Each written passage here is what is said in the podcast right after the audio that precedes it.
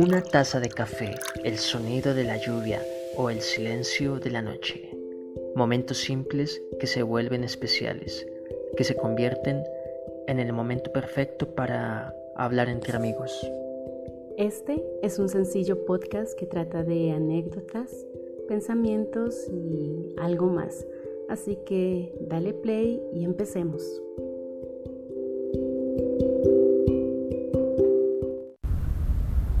Hola, hola, ¿cómo están? Bueno, muchas gracias a ustedes que se conectan de nuevo en este podcast. Bueno, gracias a ustedes por eh, darle play. Y bueno, hoy estamos desde el centro de Goiania, en la plaza cívica, y estamos a la luz del atardecer. Hoy estoy en compañía de una preciosa mujer. Ella es mi esposa. ¿Cómo estás, amor? Hola, muy buenas tardes, eh, días, noches en donde tú te encuentres en este momento. Eh, bueno, nosotros estamos muy bien, yo estoy acá muy bien también. Eh, gracias a Dios, una buena semana, un buen tiempo, la hemos pasado. Eh, felices también de saber que ustedes se han edificado, se han identificado también con nuestro anterior podcast que si no lo has escuchado, te invito a que lo escuches y nos comentes qué tal te pareció. Y hoy vamos a compartir algo especial y dándole como continuidad a eh, ese capítulo anterior.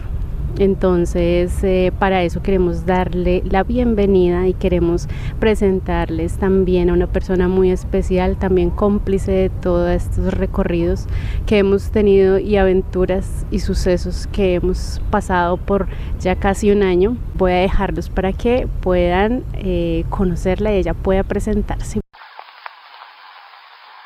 Antes de continuar con esta interesante charla, quiero contarles un poquito de nuestra invitada de hoy.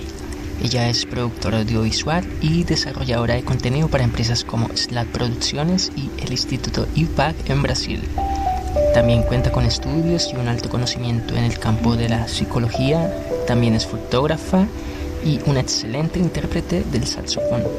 Bueno, y luego de esta breve pausa, te dejo con la buena charla que tuvimos con Alejandra. Bueno, buenas tardes a todos.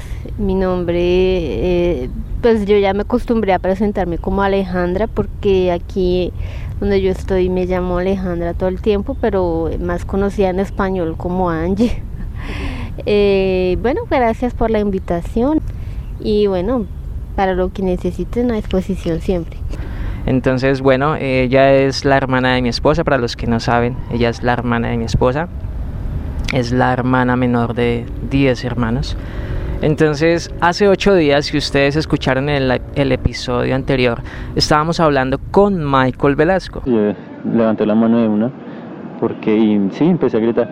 Y empecé a gritar porque solo levantar la mano, yo pensé, yo dije, no, no van a pensar nada porque Angie estaba allá, yo la alcanzaba a ver, pero como con las manos en la boca, y no había mucho las presiones, yo estaba lejos, o sea, yo solo le veía así las manos. Y quisimos y nos preguntábamos ¿Qué pasó de este lado en la orilla de la playa? Eh, cuando Angie ve que a su esposo se lo está llevando una ola, ¿sí? que ya él perdió el control. Y bueno, yo quiero comenzar este, esta charla hoy preguntándote, Angie, ¿qué sentiste al ver a tu esposo que se lo está llevando una ola? ¿Qué piensas en ese momento? ¿Qué sientes? Bueno, antes de llegar ya al punto, al, ápice de, la información, mi historia comienza desde que llegamos ese día a la playa. Porque, bueno, yo tengo un poquito de eso, de ser un poquito fatalista, entonces intento ver todas las situaciones. Eh, bueno, Dios está tratando esa parte conmigo, ¿no? Pero uno se imagina el peor escenario en todas las situaciones. Entonces, cuando llegamos a la playa habían banderas rojas. Lo primero que yo pensé, y de, verdad, lo primero que yo pensé cuando vi las banderas rojas fue en Michael.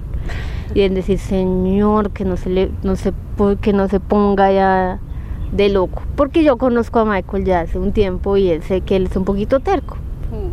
Y aún esté las banderas rojas, yo sé que él es un poquito terco y él siempre decía que el mar, que, que él y el mar son uno y como él sabe nadar, entonces que él y el mar Entonces, desde el momento en que yo vi las banderas rojas, yo ya tenía una cosa en mi corazón, como un incómodo de Dios mío que, que no se ponga terco. Pero yo también tengo esa parte de que yo no quiero ser cansona también porque igual pues uno por ser fatalista no va a impedir que pasen todo, todo, bueno, si, si uno fuera así de fatalista, entonces, o sea, si no dejara que eso pasara todo el tiempo, entonces yo ni lo dejaba salir de la casa, ni lo, lo ponía en un cofre chiquito para que no pase nada, ¿no? Pero entonces así dentro de mí, obviamente yo no expresé eso en el momento porque pues, lo van a tildar a un loco y todo eso, pero bueno, dentro de mí sí que por favor eh, respetar a las banderas rojas. ahí empezaron ahí a, a, lo de las olas y todo eso. O sea, yo como que sí le decía a Michael que tuviera cuidado y esas cosas normales, ¿no? Pero ya empezaron como a irse mucho allá, mucho allá. Y él empezaba a irse más lejos, yo le decía que se viniera y tal. De lejos yo veía y tenía como eso, esa ansiedad, es, es como ansiedad. La, la, ansiedad en cierto grado también nos ayuda a nosotros a, a la supervivencia, ¿no? Porque, pues, porque si uno no le tuviera miedo a nada ni no pensara nada después, pues todo pasa. Entonces yo lo miraba de lejos, pero yo intentaba estar como, como por fuera tranquila, pero por dentro... Pero siempre me pasa cuando yo lo veía así que en el monociclo por allá eh, botando mach machetes, también tenía eso en el corazón, o cuando lo veo que va a trabajar por allá lejos, en un lugar lejos, por la noche, entonces también uno tiene como esas cositas, ¿no? En el corazón. Solo que uno no, o sea, no llega que, al punto de que uy, va a ser verdad en algún momento, ¿no? Eh, entonces, ¿qué pasó? En el momento, bueno, yo vi que se estaba yendo mucho y habían muchas olas seguidas. Y yo desde el principio le dije que se viniera, que se viniera, que se viniera, que por favor se viniera. Que estaba muy, muy, muy allá. Entonces yo lo veía luchar mucho. Yo, lo, yo veía que él sí se quería venir. Y estaba todavía cerquita. Yo todavía le vi, o sea, todavía estaba cerquita. Y él sí se quería venir. Pero es que como que no, como que no se venía, como que no, no, no, no. Y mmm, yo lo único que hice fue que se viniera, que se viniera, que se viniera.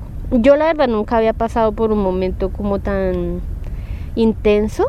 Entonces no, no puedo tampoco, yo no me conozco en los momentos intensos yo cómo reacciono.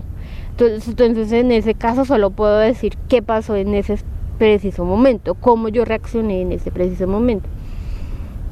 Entonces, de hecho, si usted, si uno se va a poner como a, a grabarlo para la escena de una película, uno puede jugar mucho con lo que pasó tanto en la, en la versión de él como en la mía, porque yo no entendía lo que estaba pasando, porque él se iba, se, se iba y se iba más de para atrás, pero yo dije, en algún momento va a poder conseguir, va a poder, porque él nadaba y nadaba y nadaba, y cuando yo lo veo por allá en la punta de la ola, o sea, como que me pareció en un momento chévere, pero pues también asustador, ¿no? Obviamente una ola gigante y todo eso. Mm. Pero, ¿cuál fue el punto y el ápice y el, y el clímax cuando lo escuché gritar la primera vez? Mm. Yo lo escucho gritar y a mí se me paraliza todo, absolutamente todo, yo quedé paralizada. Y ahí es que yo puedo, que los que saben de cinema pueden jugar mucho con ese momento porque todo comenzó a estar en cámara lenta. Si usted ya, por ejemplo, Diana dijo que él había gritado cuatro veces, yo lo escuché sí. solo una vez. Y para mí el resto del tiempo fue un silencio horroroso, fue un silencio perturbador porque uno yo nunca había escuchado a Michael gritar así, de esa forma. Solo cuando yo me acuerdo que eran jóvenes y se gritaban entre los amiguitos, ¡eh, eh, eh! Y ya. Mm. Pero de una forma perturbadora, yo nunca lo había escuchado. Y ahí, bueno, comenzó un vacío así feo, pero bueno, ya. Eh, todo fue en cámara lenta, pero yo volteo a mirar a mi izquierda y yo veo así a dos manes corriendo, corriendo y las olas gigantes y los manes ahí rompiendo las olas, o sea, a- em, yéndose más allá de las olas para ir a buscarlo. Entonces eso, sí, los típicos guardianes de la vida, eso fue, o sea, en serio que si uno lo va a poner en versión película, es un momento súper emocionante, súper intenso. Eso me dio tranquilidad, pero yo estaba en shock. Yo estaba súper pasmada, yo no sabía cómo reaccionar, porque, bueno, y también ese sentimiento de impotencia, porque pues yo no sé nadar. ¿Yo qué voy a hacer allá? O sea, iba a ser un problema gigante y de pronto, si yo intento ayudarlo con mis fuerzas, yo no tenía absolutamente nada. Entonces, eh, yo quedé absolutamente en shock paralizada, todo era en, en la vuelta, para mí no, nada, nada más pasaba alrededor. Había una señora que me estaba hablando, me estaba diciendo que no, tranquila, que allá lo van a tranquilizar, que todo eso, pues yo ni le respondí a la señora porque yo estaba así absolutamente paralizada. Y, cuando yo vi que ya los salvavidas habían llegado y estaban con él, me senté, me senté y a pensar en absolutamente nada. Me daba miedo pensar, me daba miedo que algún pensamiento se, se viniera a mi cabeza, pero de, de hecho el único pensamiento que así mm, sensato que tuve fue que Dios está en el control de todo. Entonces, eso, la verdad, y eso parece cliché porque ahí estoy grabando aquí el podcast, entonces voy a decirlo, pero no, es verdad, es verdad. Em, Dios me dio así el- en ese momento paz y convicción de que Él estaba cuidando de todo. La, la angustia fue que es que quedaba mucho tiempo allá eh, y ellos quedaron los tres allá, las tres cabecitas paradas. O sea, imagínense, yo a Michael le veía el torso en un momento, pero ya después solo le veía la cabeza, ya después solo le veía el cabello. O sea, no, esa es una cosa horrible. Ya después eran tres punticos allá lejos. Mm, Era, estaban religiísimos, muy lejos, muy lejos, muy lejos. Y yo solo veía que las ondas eh, subían y bajaban, subían y bajaban. Entonces me senté y quedé así súper paralizada y, y- pero fue Dios el que me dio como esa eh, calma calma porque yo volteé a mirar a, a Luis y tenía una cara de pánico gritando ayuda. Y yo estaba era quieta quieta también Diana estaba como gritando. Pero yo estaba quieta. Estaba es en serio no ni, ni- no puedo ni describirlo como cuando uno no porque eso es una situación absolutamente Y que, única. y que ahí, ahí hay, bueno, lo que nos cuenta son, eh, hay dos cosas que, mm, que yo veo al principio de, de la historia que nos narra, eh, que nos narras, no, no, no, no nos tuteamos, eh, que nos narra, oye, ¿por qué los hermanos no se tutean? Bueno, no nosotros nosotros pero casi uno nunca bueno eh, ese es otro podcast ¿eh? Em, y es que cuando usted ya vio en la playa las banderas rojas de una vez ya peligro muerte o calavera don Ramón eh, ya uno ve eso no Eh, y ahí está bueno ese pensamiento. Pero también está cuando está allá y dice reacciono bueno queda uno paralizado pero igual empieza a ocurrir cosas en el- la cabeza no o sea, uno se paraliza, pero tampoco puede imaginarse eh, se va a morir, sino es como, como un shock de uno, como usted dice, como que es eh, una impotencia porque uno no sabe, no sabe meterse allá y rescatar a la persona. Entonces, todo en manos de Dios. Eh, ¿Usted cree que esos pensamientos que tuvo al principio y, y los pensamientos que usted dice que uno es todo fatalista afectan así el resultado de lo que va a ocurrir? Buena pregunta, porque yo creo que sí. Porque en cierta parte uno lo está esperando. Entonces, si uno lo está esperando, el choque no es tanto. O bueno, como que ah, sabías, como la mamá que le dice al niño, no se suba ahí, no se suba. va a caer. Y si el chino se cae, sí ve, le dije. Le dije que no se subiera, que se iba a caer. Y ahí, en eh, esa parte, podríamos decir lo segundo que usted dijo, pero ya sabía que Dios tenía todo bajo control. ¿Ese viene siendo como lo que contrarresta ese pensamiento? ¿O usted qué, qué piensa? Em, sí, también. me acordé de una situación, pues es que al principio cuando nos casamos con Michael yo me quedaba mucho tiempo sola porque él se iba a trabajar y yo en esa época no trabajaba. Entonces, eh, por la mañana, ay, bueno, yo, venía, yo vengo de una familia numerosa y pues de, de vivir siempre con mucha gente a vivir sola y estar sola, sola, sola, pues fue, eso juega mucho con la cabeza de la persona. O bueno, yo, yo me conocí, conocí que yo cuando pienso mucho es peligroso. Entonces yo me ponía a pensar que él, en esa época pues él hacía los malabares con los cuchillos y todo eso. Y entonces me, eh, me imaginaba muchas cosas fatalistas. Ay, Dios mío, Señor, eso es, toca esa terapia y todas esas cosas. no, igual Dios, Dios, yo sé que Dios está tratando conmigo en esa forma, en esa cosa, pero yo sí me preocupaba mucho. Y por ejemplo, yo le preguntaba a Michael que a qué hora llegaba, a qué hora volvía. Él decía a la una. Pero era la una y diez y yo ya, ay Dios mío, dijo que a la una. ¿Será que no tiene celular? ¿Será que, que nos pasó algo? Todo eso. Entonces, una de esos días yo escuché mm, una... Ah, no, mentiras, me puse a leer un salmo.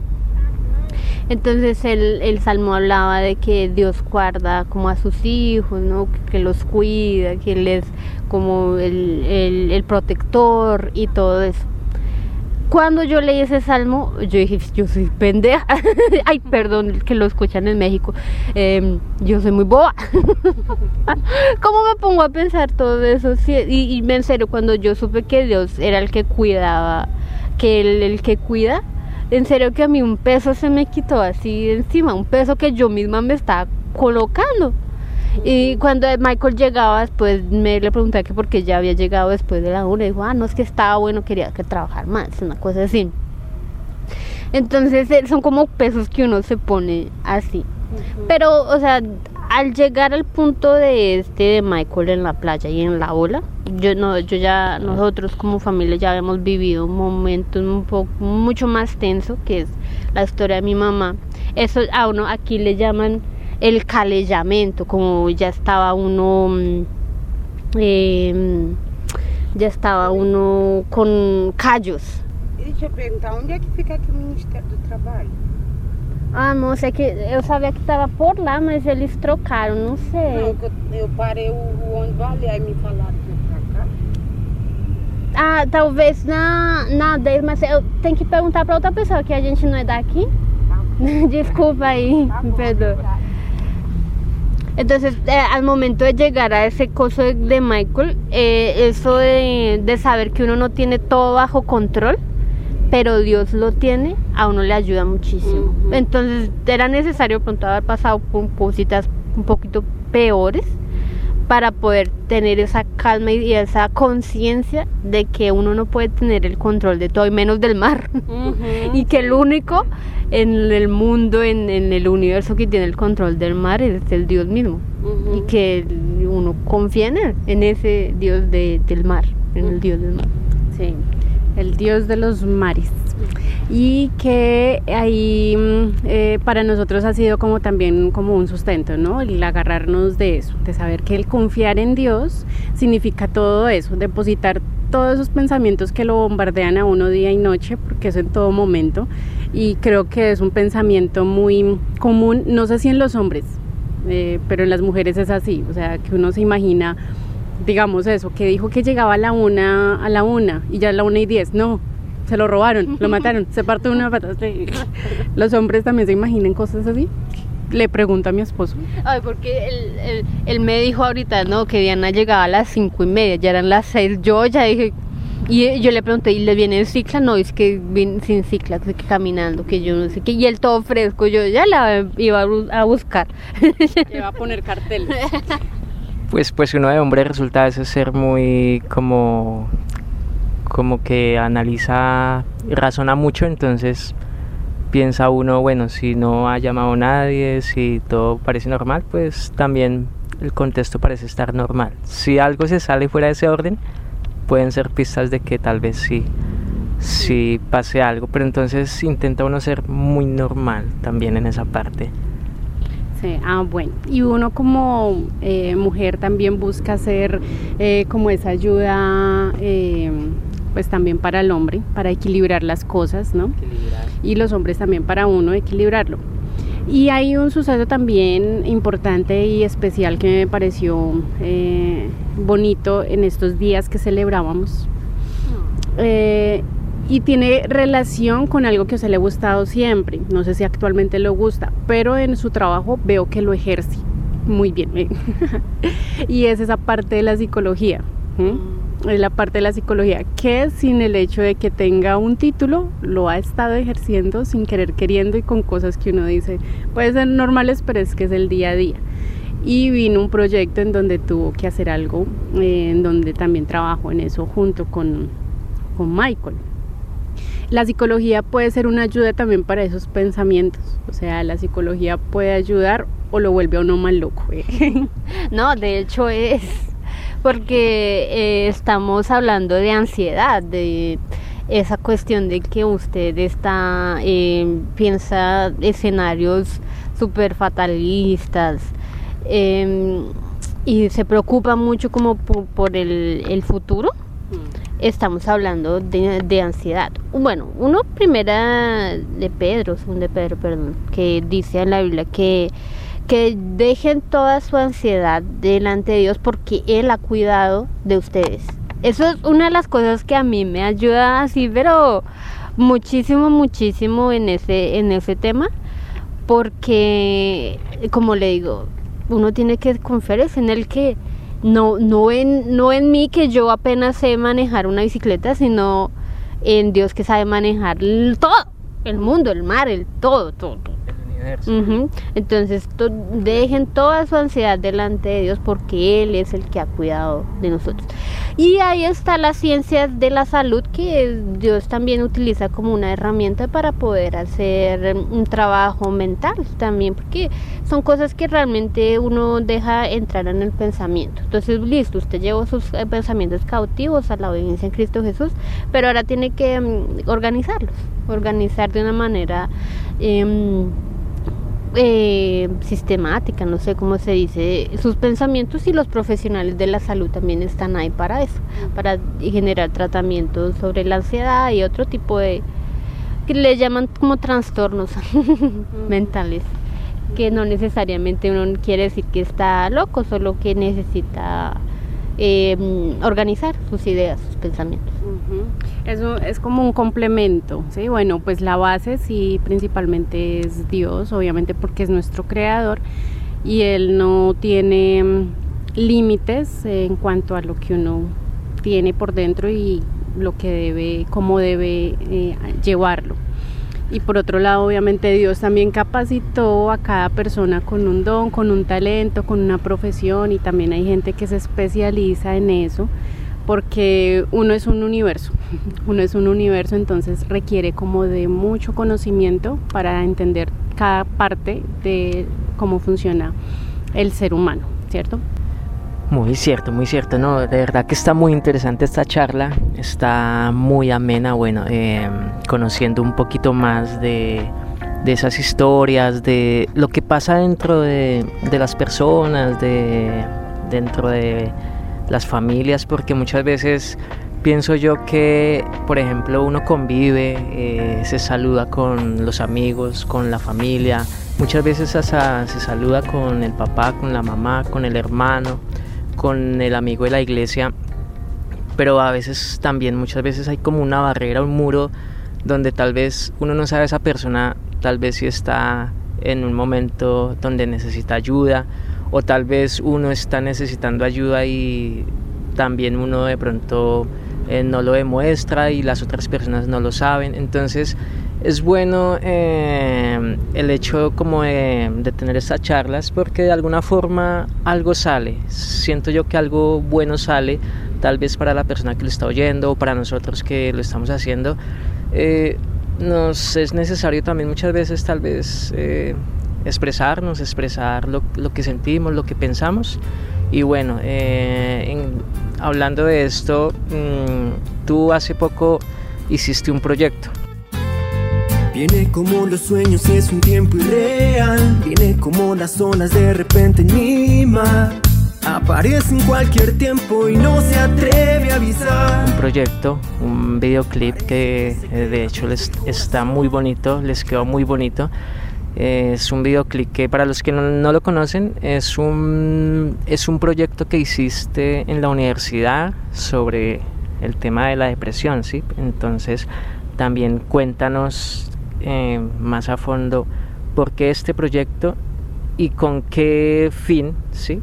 Eh, con qué propósito en especial se hizo. Bueno, sí, la verdad, básicamente así, hablándolo en términos eh, físicos y, y terrenales, es, fue el, el, lo que llaman la tesis de grado, ¿no? Lo que termina el, el proyecto de el trabajo de conclusión de curso, ¿no? Entonces tocaba hacer algo, ¿no? Pero obviamente no tiene que ser una cosa que trascienda, que tenga sentido, que... Que vaya ligada como al corazón, a lo que te gusta. Sí, a lo que uno cree, a lo que, lo que uno aprende y todo eso. Y obviamente fue una oportunidad para, por el medio audiovisual, traer y juntar varias cosas. Los talentos de Michael, la historia de Michael, y la, las ganas y la, la, la voluntad o la, la, las ganas sí, que uno tiene de, de hacer un proyecto. Entonces, eh, cuando uno cuando se ve ese proyecto casi no ve a Angel en ningún lado. Dicen que pues que es un trabajo de Michael y realmente sí, pero mi trabajo fue hacerlo realidad hacer realidad un proyecto que hablara sobre la salud mental, la importancia de la salud mental a través del arte, a través de la música y contar una historia, hacer de una historia personal un videoclip, hacer de una historia personal un arte. Entonces básicamente fue eso, sí, fue un, una tesis que, que se hizo pero fue con ese sentido, no dejando de lado eh, la musicoterapia, la salud mental, el arte y, y, la música y todo eso. Fue un conjunto de cosas así bien, que todo se pudo juntar para hacerlo realidad. El video se llama, en YouTube lo encontramos, ¿cómo? Eh, ahí usted pone Michael Bell, mi razón. Michael V de vaca, E L, mi razón. Ese es como, viene siendo como el resumen de lo que ha sido eh, eh, las vidas de ustedes juntos. Porque se ve un trabajo súper apoyado por parte suya y por otro pues el talento de Michael. Entonces es como un complemento tan, eh, tan bonito como pareja que ahí se ve reflejado, se ve reflejado en ese video. Entonces es con todo el corazón para todos ustedes. Vayan a ver a ver. No, y tal vez vean el video y no se vea tan reflejado así, pero quien conoce la historia sabe los, los mínimos detalles. De hecho, nosotros estamos haciendo como un tipo de documental para explicar qué hay por detrás de, de esos tres minutos de video, que es toda una historia de años de vida, eh, tanto de él como mía, dentro de cada detallito del video. En el, en el video, bueno, en el video es una pequeña historia para los que no han visto el video. Vamos a dejar acá el enlace en la descripción para que vayan y vean el video. El video es súper artístico y bueno, el tema principal es la depresión y algo que me, que me pareció interesante a mí es cómo, cómo en el video se expresa como de, de de forma alegre de pronto eh, como se canta la canción, pero al fondo hay unas sombras y esas sombras representan lo que en la sociedad es la depresión, que está como camuflada en medio de, en medio de los momentos que parecen ser felices. Entonces eh, es un tema que se afronta hoy en día eh, pues en muchos lados y pues tú qué mensaje le puedes dar también a esas personas que tal vez pasan por temas de depresión. Bueno, no solamente la depresión, también viene ligada, muy ligada a la ansiedad, lo que nosotros estamos diciendo, porque lo que yo dije al principio, que apenas vi las banderitas rojas ya en mí se puso una alerta, una, un desconforto, una así un eh, de, eh, sí, como eh, comienza la ansiedad. Y precisamente mm, eso es lo que intenta retratar el, el, el, video, que muchas veces uno no le da importancia a temas de la salud mental por eh, que la persona tiene una sonrisa en el rostro y aparenta que está todo bien. Obviamente uno no tiene que contarle a todo el mundo que está mal, pero el hecho de reconocer que nosotros tenemos luchas y el reconocer que nosotros somos seres humanos con imperfecciones y con ese tipo de mm, de puntos a mejorar, por decirlo así, eh, no nos hacen las personas débiles. De hecho, nos hace personas. Simplemente el reconocer que yo necesito ayuda me hace un ser humano, me, me demuestra que, que, yo soy ¿qué? un ser humano. Entonces, mucha gente cree que, mm, que si lo cuento es bobada, que mm, nadie me entiende, todas esas cosas y repercute mucho en la vida de la persona y la persona empieza a sufrir sola porque tal vez uno tiene una máscara o una cáscara dura que la sociedad le dijo que aquí no puede llorar. Obviamente uno no dice, no aconseja, no vaya y llore a todo el, en todo momento, si está trabajando llore, si está caminando, si está viendo, está en el banco llore, no, hay, hay momentos, pero es donde uno tiene que buscar los momentos de ser usted, de quién es usted y de, de expresar quién es usted realmente.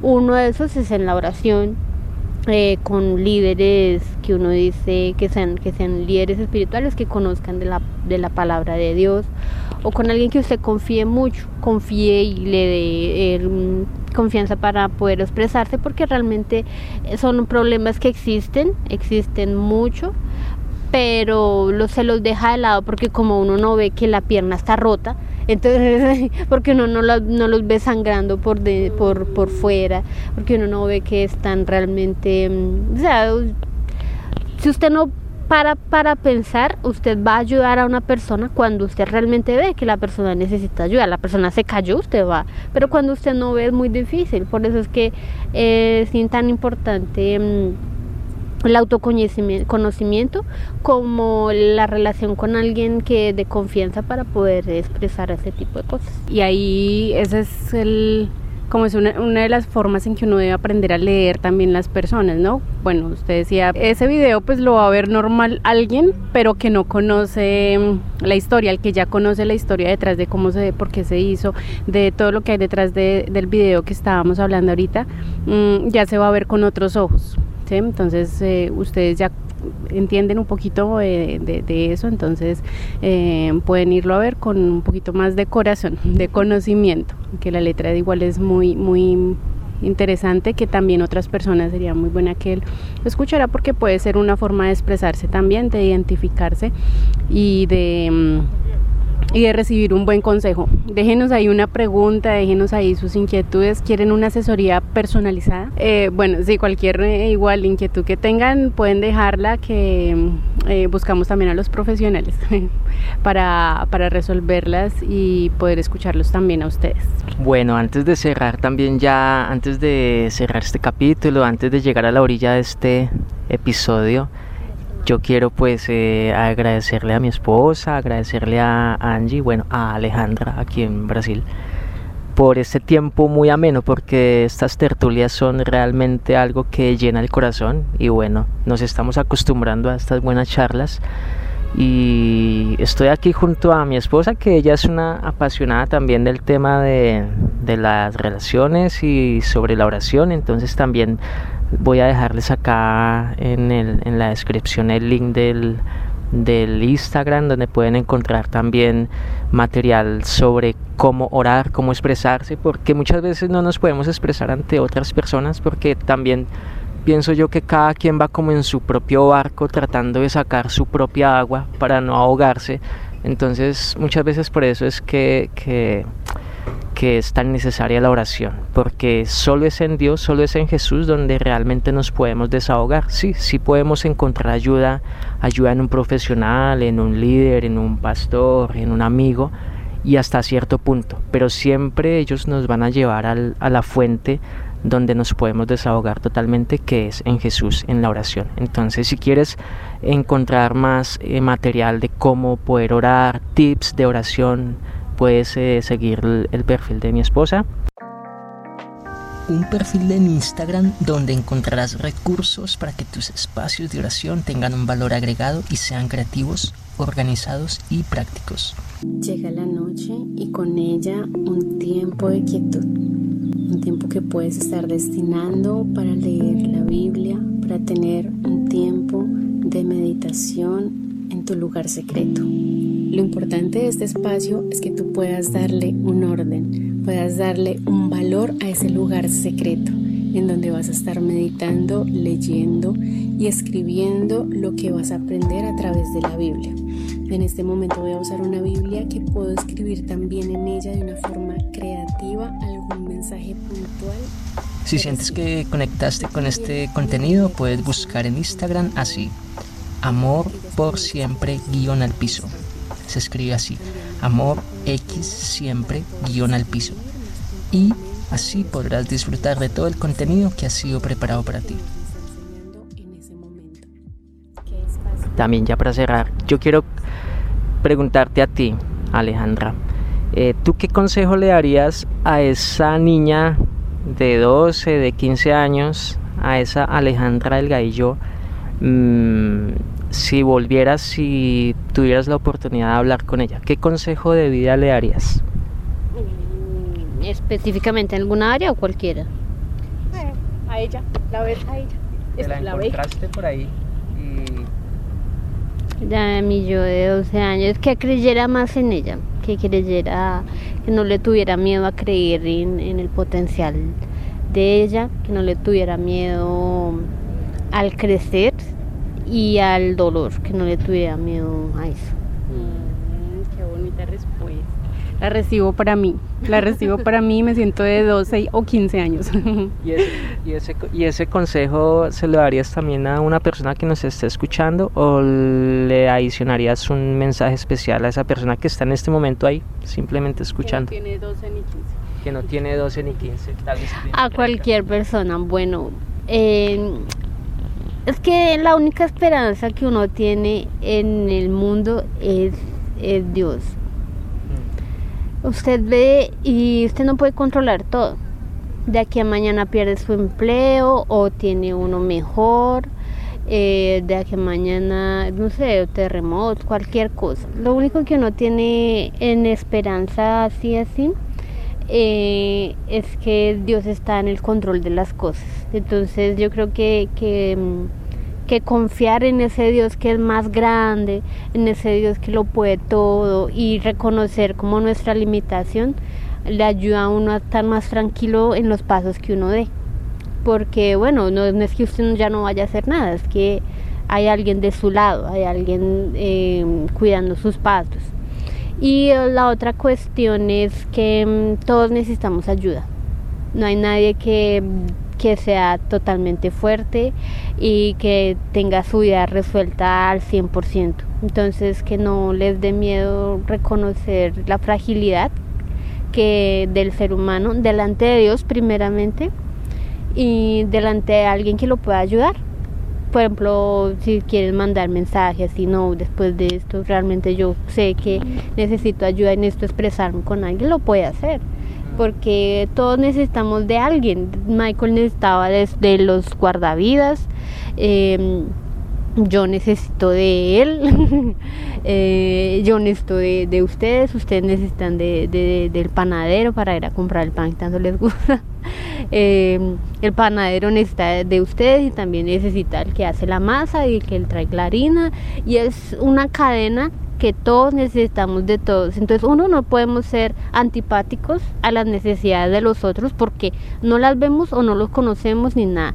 Intentemos ser más empáticos con el otro porque todos necesitan ayuda, solo que nadie se pone a decir ayuda, o sea, solo, bueno, algunos, pero pero tener ese amor, compasión que Jesús tenía con la gente, que, que él sabía que al rico necesitaba de él y también al pobre que no valía nada necesitaba él. Entonces uno no tampoco hacer excepción de, de las personas, sino que todos, todos necesitamos de todos y nadie es mayor que nadie o menor que nadie, todos somos, eh, bueno, la iglesia de Cristo, que necesitamos cada uno de, de cada uno.